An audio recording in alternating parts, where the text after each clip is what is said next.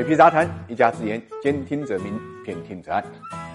八月的最后一天呢，一场以“努力实现全体人民住有所居”为名的发布会引起了大家的关注。那么，抛开会议内容来说，这场发布会的名字就是一大亮点，因为这是第一次以此为专题召开的新发布会，也被认为是在实现共同富裕的大框架下进行的一次发布会，重要性不言而喻。另外，众所周知，二零一七年十九大报告中间“房子用来住的，不是用来炒的”这句话呢，已经成为房地产调控的主旋律。其实，在这句话后面还有一句话。就让全体人民住有所居。值得注意的是，这句话已经从二零一七年是让全体人民住有所居，变成今年七月份的促进实现全体人民住有所居，再到这一次努力实现全体人民住有所居，语义是层层递进的，表明呢目标是非常明确。可以说，房住不炒为买卖房屋和投资呢确定了方向，而全体人民住有所居则拓展了整个住房问题的范畴，由单个的行业问题已经拓展到了全体人民。这里面就涉及到如何理解住有所居这个提法。从发布会。传递的信息来看，住有所居重点不在于买房，而在于买房与租房齐头并进，也不是让每个人都买得起房，而是让所有的人都有房可住，而且住得起。换句话来讲，在一些城市，部分老百姓买不起房是正常的，但是政府要通过加大廉租房供应等多项措施，让老百姓呢有住的地方，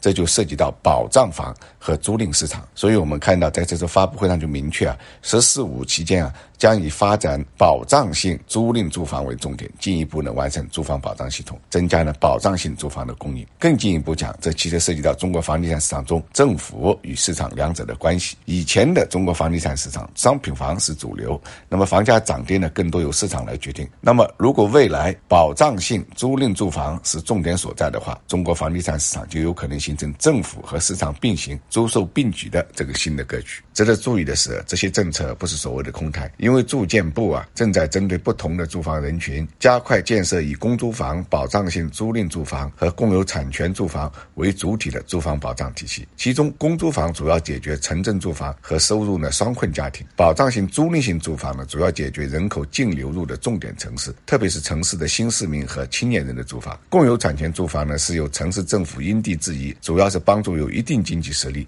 买不起房子的居民，能够尽快的改善了居住条件。尤其对于新市民、年轻人的住房困难问题，在发布会上，住建部呢明确提到，解决青年人、新市民住房问题是各级政府的职责所在，也是提高城市竞争力和可持续发展的必然要求。可以说，年轻人买不起房、租不好房，已经从个人问题变成了社会问题，这对解决年轻人住房问题来讲，无疑具有重大意义。当然，话又讲回来，整个新闻发布会的内容，其实对中国房地产市场来讲意义非凡啊，因为它传递出的是在共同富裕的目标下，房住不炒，住有所居，会成为今后房地产市场的主旋律。所以，整个市场对于这个新闻发布会的反应是相当相当良好的，因为大家看到中国房地产市场依然还是有它发展空间。